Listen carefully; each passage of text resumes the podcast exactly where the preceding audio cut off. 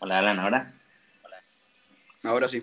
Vamos a ver, Juan Carlos dice no le funcionaba en internet, pero ya ahora. Listo. Oh, empezamos. Ok. Alan, lo que te decíamos antes, ¿vale? Estamos haciendo estos podcasts eh, para darle un añadido a la escuela y para, eh, bueno, hacer cosas diferentes que nadie ha hecho, ¿vale? Entonces, nuestra idea es que eh, cada día podamos publicar un podcast diferente con cada uno de nuestros jugadores, incluso con los entrenadores. Eso, lo que estamos intentando es que todos los jugadores pues expresen eh, sus experiencias con la escuela, que hablemos un poquito sobre metodología de entrenamiento, sobre los propios entrenamientos, sobre eh, eh, cosas del pasado que, sean buenas recordar. Y entonces, bueno, creemos que tú eres un buen elemento para poder empezar estos podcasts porque eres uno de los más antiguos a día de hoy en la escuela. Por lo tanto, eres una de las personas que mejor puede explicar cómo es nuestra metodología y cómo ha sido tu desarrollo con nosotros. Ok, ok. ¿Vale? Entonces, bueno, eh, podemos empezar. Juan Carlos, yo, eh, si quieres, puedo empezar. Le podemos preguntar a Alan, si te parece, eh, que nos cuente de dónde vino la motivación por jugar al fútbol y, bueno, en qué se ha inspirado para, para que, bueno, para, para, aparte de un hobby, algo con lo que él pretenda poder tener un futuro. Bien, sí, sí, perfecto. ¿Qué te parece, Ana? Sí, sí, sí. Sí, sí, sí, perfecto. Ok, entonces yo inicialmente no jugaba fútbol, yo jugaba béisbol, pero al mudarme de Venezuela eh, me vi obligado a cambiar de deporte porque no había muchas escuelas de béisbol. Y empecé a jugar fútbol más o menos como a los 5 años, 6. Y ahí fue, me, casi que me enganché al fútbol y me olvidé de béisbol completamente. Y bueno, ahí empecé a jugar fútbol y eventualmente nos encontramos con Barcelona, con alrededor de hace casi cuatro años ya, en un campamento. Y ahí fue desde que empecé con ustedes. Y bueno, ahí de, de estos últimos tres, tres, casi cuatro años han sido crecimiento constante para mí.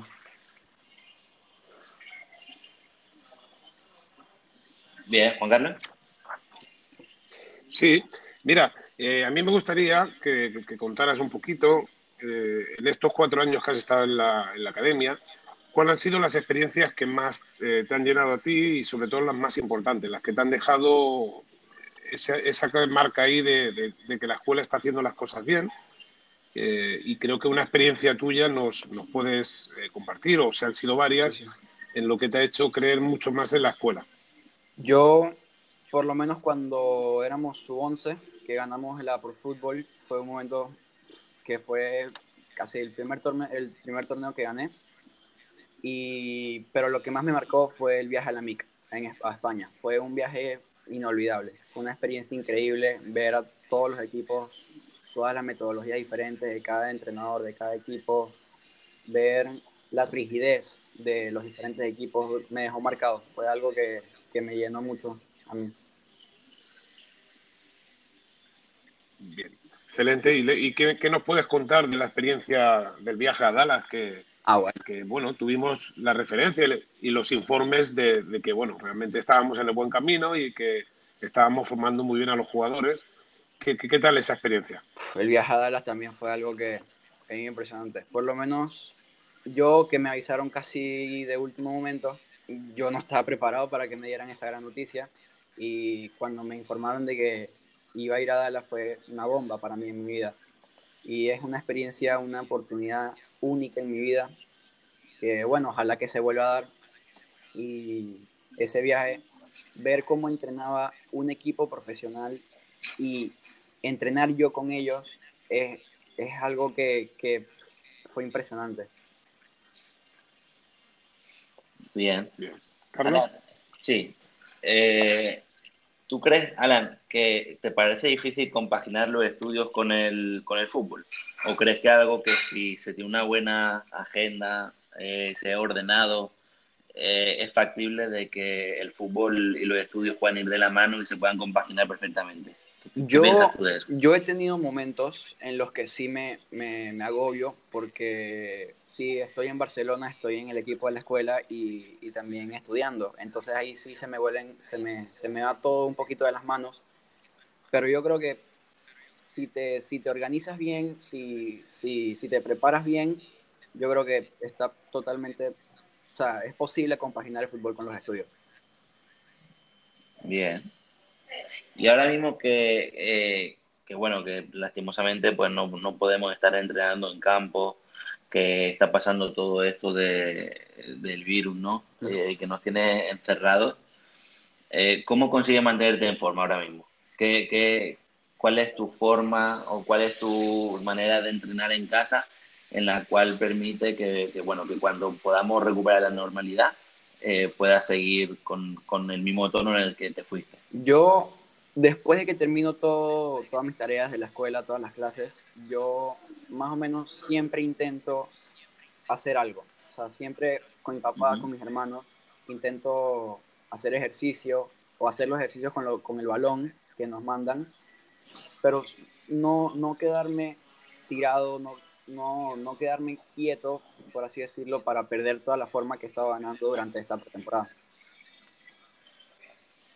Bien, ok, ok. Vamos a entrar un poquito en el tema de tu equipo, ¿vale? Okay. ¿Cómo, ¿Cómo, primero, bueno, explícale a, a, los papás, tú estás formando parte ahora de la sub-16, uh -huh. qué días estás entrenando, ¿sí? Y, y, bueno, ¿qué te parece la metodología que nosotros estamos implementando? ¿Qué, qué te parece eh, la forma en que el equipo se prepara para los partidos, el modelo de juego del equipo? Valoranos un poquito todo eso.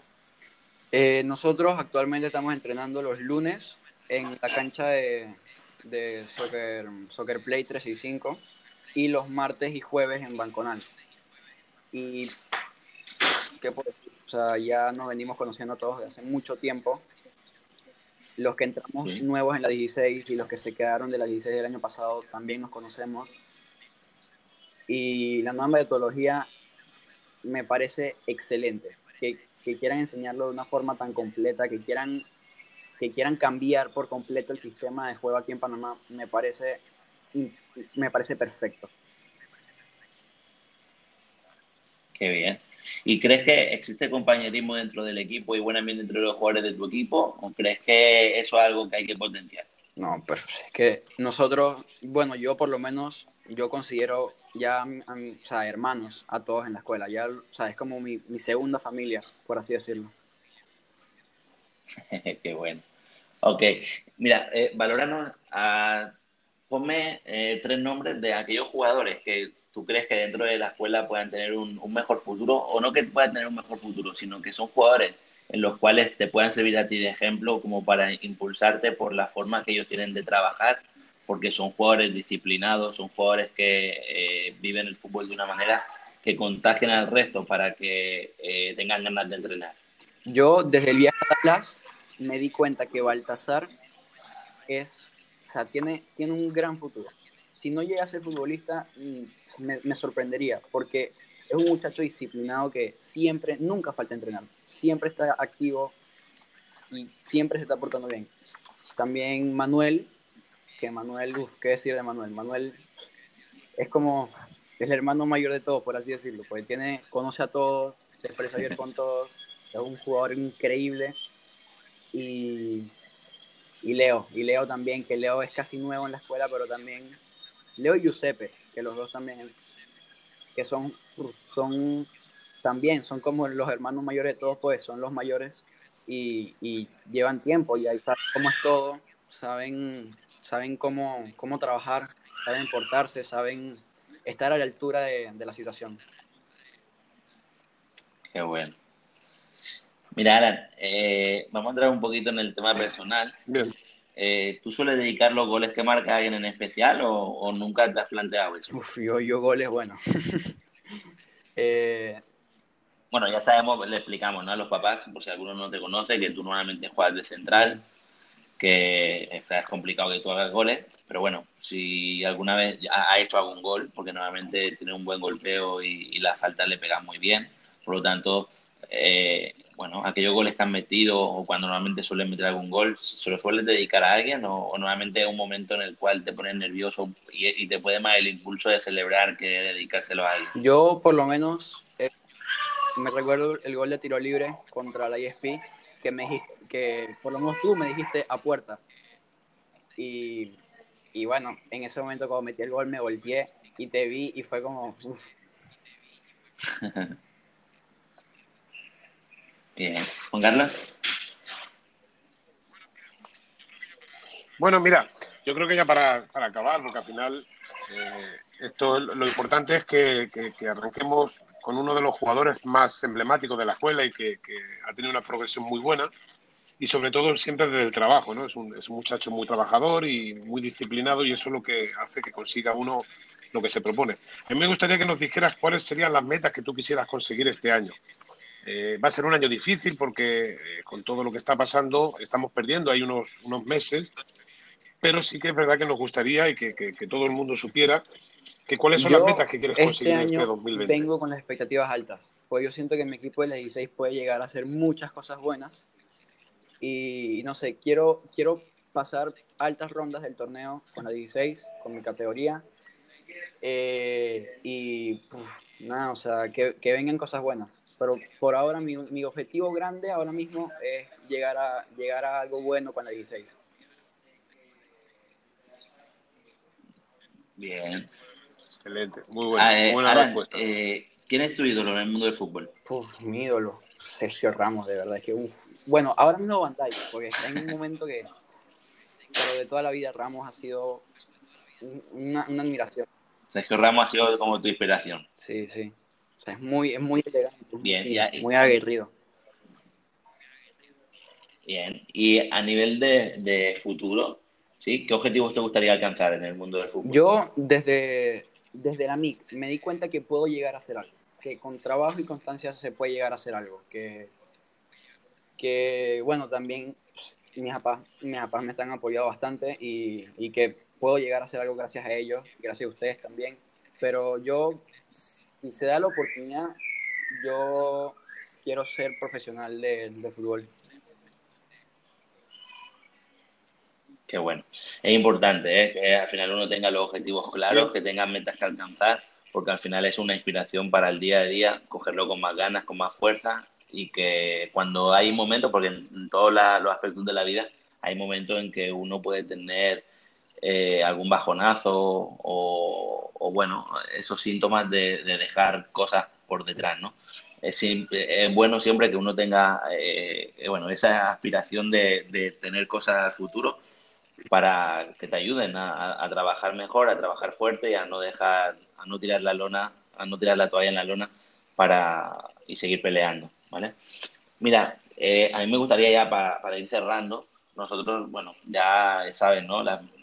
Que, eres un, niño muy especial para nosotros, en el cual te tenemos mucho cariño, pero de la misma manera que, que, tú eres muy especial para nosotros, tú eres muy especial para tus hermanos también.